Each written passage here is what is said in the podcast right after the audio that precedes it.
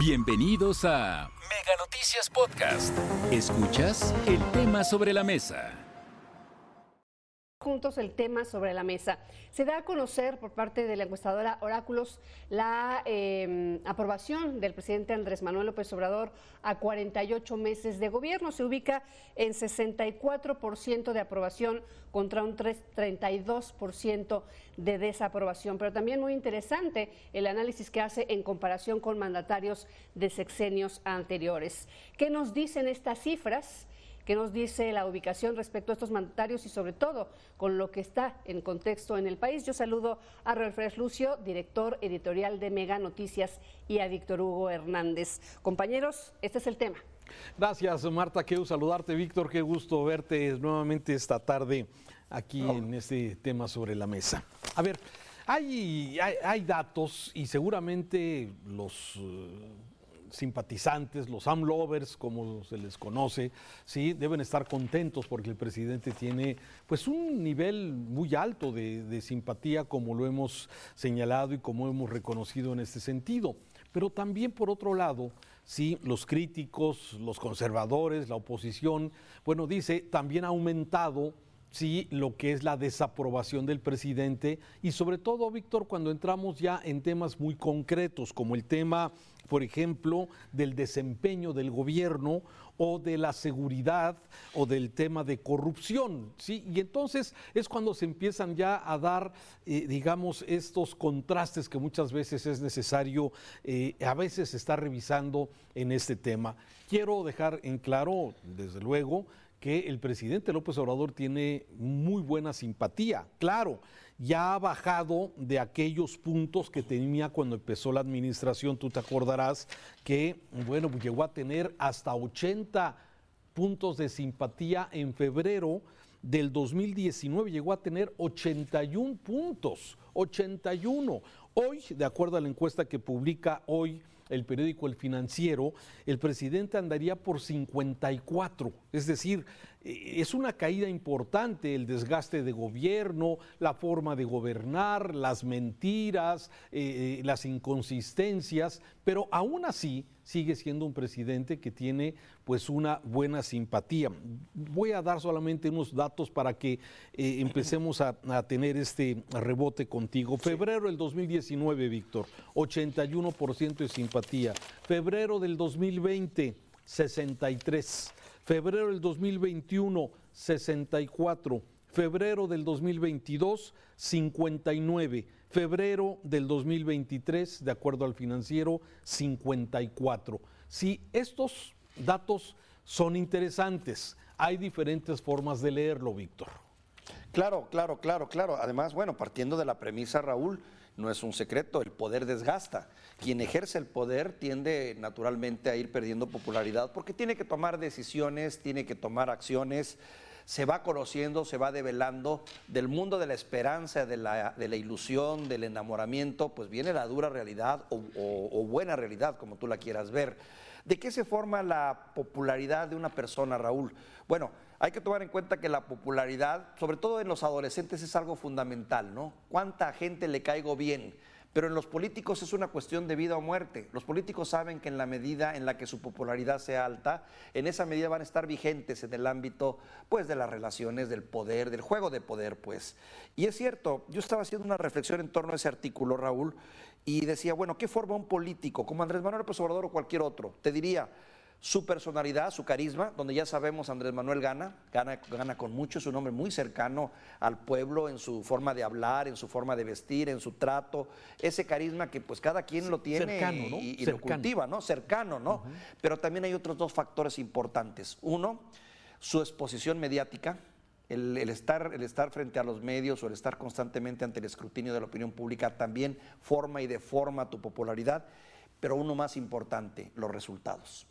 Y es ahí donde entran los matices. Los resultados. A ver, y déjame entrar a la segunda parte de este tema. La misma encuesta de, estamos viendo Oráculos, estamos viendo ahorita la gráfica del periódico El Financiero, ojalá podamos ver la de Oráculos de alguna forma, que es un, eh, eh, Oráculos, hay que recordar, Víctor, para las personas que no estén muy eh, metidas en este tema, es precisamente eh, la composición de todas las encuestas, la suma de todas las encuestas que se publican de diferentes medios de comunicación, de diferentes empresas encuestadoras. Y esto es precisamente lo que estamos observando. Sí, la forma como Oráculos, que es un concentrador de encuestas, cómo ha venido midiendo al presidente a lo largo de sus eh, años y de sus meses de sexenio. Ahí ves esa línea azul que fue en febrero del 2019, cómo tenía una gran aprobación, pero cómo de alguna forma esta línea se ha venido eh, cerrando hacia abajo hasta finalmente tener este resultado de los 48 meses de función. Sí, y aquí lo interesante, Víctor, me parece, es que a veces el presidente presume todas las mañanas que es de los presidentes más populares del mundo, ¿sí? Luego del primer ministro de la India, ¿sí? Sin embargo, si nos vamos a Oráculos, que ha venido haciendo estas encuestas desde hace ya muchos años, vemos que en el caso de los expresidentes de México, pues hay unos que no están tan alejados. Esta es precisamente la gráfica donde podemos ver cómo ha sido respecto a otros presidentes.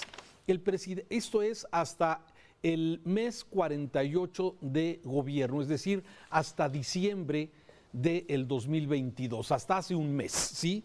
¿Qué encontramos? Bueno, encontramos que Cedillo, el presidente Cedillo, que no era tan mediático, tú te acordarás de él, más bien un hombre parco, que salía poco a los medios, tenía 60% de simpatía, mientras que López Obrador tuvo 61, o sea, un poquito arriba de Cedillo, pero no mucho más arriba, y son dos estilos de gobierno completamente diferentes. Y luego encontraríamos a Felipe Calderón con un 57% al, mes 48 de gobierno, mientras que a Fox con un 56%. Y el que de plano se cayó es ya sabes, Enrique Peña Nieto, ¿no? Con un 23% de simpatía en el mes 48 de de, funciones. Y hay razón.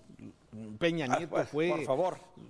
Bueno, entonces, ah, ¿qué podemos decir? Esto de alguna forma simplemente lo quiero poner sobre la mesa porque a veces pareciera que desde el atril presidencial tenemos un caso muy excepcional de un presidente muy popular cuando estamos viendo que en el mes 50, es decir, ya en febrero del 2023, si Cedillo tendría 61 puntos de aprobación, López Obrador 61 puntos de aprobación, mientras que Fox 56, Calderón 55 y Peña Nieto en el fondo con 18, 18%.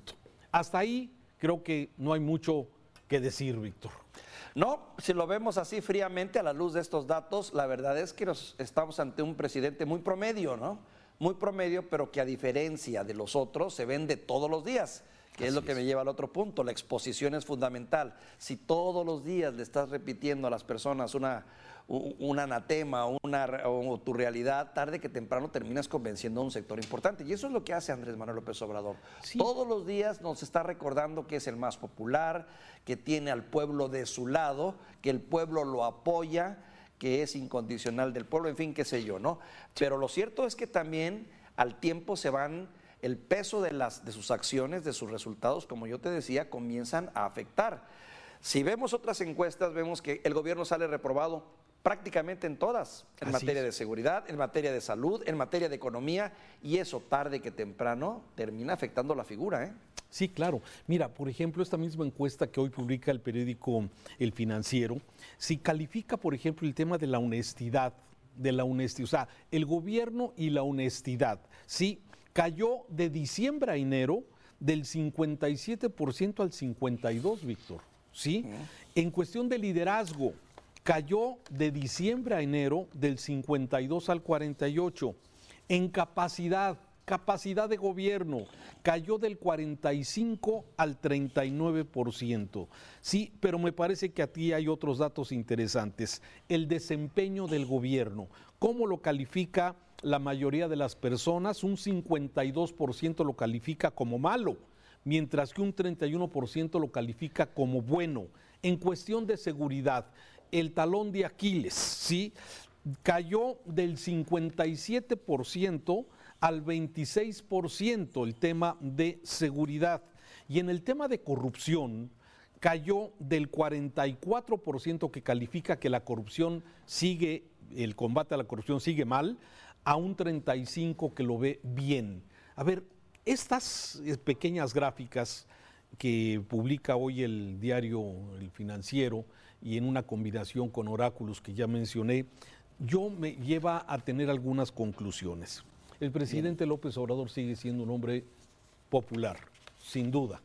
Sin embargo, si la calificación que le da la gente en el actuar de gobierno, que es el tema de seguridad, que es el tema de el desempeño económico, que es el tema de la lucha contra la corrupción, que es el liderazgo, que es la economía, nos está quedando a deber. Y la tendencia, y aquí es la siguiente parte de mi reflexión, es, estamos entrando a un momento clave dentro del futuro del país. ¿Clave por qué, Víctor? Porque estamos entrando en el quinto año de gobierno del presidente eh, Andrés Manuel López Obrador, ¿sí? donde la tendencia natural es que en este quinto año empiece de alguna forma el, eh, ¿cómo llamarle? El pues, descenso. Pues sí, o sea, de alguna forma es el ocaso, digamos, de este sexenio y que de alguna forma vendrán ya los nuevos aires para el próximo año y que esto va a empezar en julio del 2023, luego de la elección del Estado de México y de Coahuila, donde habrá pues ya candidatos a la presidencia del 2024 y como todos lo sabemos, con una... Eh, pues con una campaña tan adelantada de los aspirantes a la presidencia, lógicamente la debilidad del presidente, la popularidad del presidente, el liderazgo del presidente, sea quien sea, ¿eh? No hablo de López Obrador. Por supuesto. Del que sea, el que sea. Claro, por supuesto. El, finalmente, pues es el último año de gobierno y dicen que no hay presidente más solitario que quien vive esa etapa, ¿no? Porque tus aliados, tus incondicionales, que en su mayoría son barberos, empiezan a desaparecer, se empiezan a diluir, se empieza a acabar el encanto. Pero también hay otro asunto, Raúl. También con el tiempo lo que va a ocurrir es que esa exposición va a declinar, va a terminar y de acuerdo a las voces del propio presidente, que no sé si creer o no, va a desaparecer completamente, ya no va a haber mañaneras ya no va a haber tanta exposición y empezará poco a poco a salir a relucir la realidad de este país. La realidad terminará imponiéndose y nos dirá qué también nos fue en seguridad, qué también nos fue en economía, qué también nos fue en combate a la pobreza, todos esos Todas esas calificaciones las vamos a poder ver de una manera más clara, con menos bruma de las que ahora la vemos, pues porque finalmente estamos metidos en un entorno en el que el presidente tiene todavía mucha difusión y mucho control. Hay una frase, Raúl, que dice, la ve alguna vez en, los fuertes de Puebla, se la atribuyen a Abraham Lincoln, no sé si sea de él, se discute mucho si es de él, que dice, puedes engañar a todas las personas una parte del tiempo y a algunas personas todo el tiempo, pero no puedes engañar a todas las personas todo el tiempo. Veremos. Víctor, muchas gracias. Te mando un saludo afectuoso. Un saludo, muchas gracias. Hasta aquí la información. Recuerda que el tema sobre la mesa ya está disponible en Spotify, Apple Podcast, Google Podcast y Amazon Music. Hasta la próxima.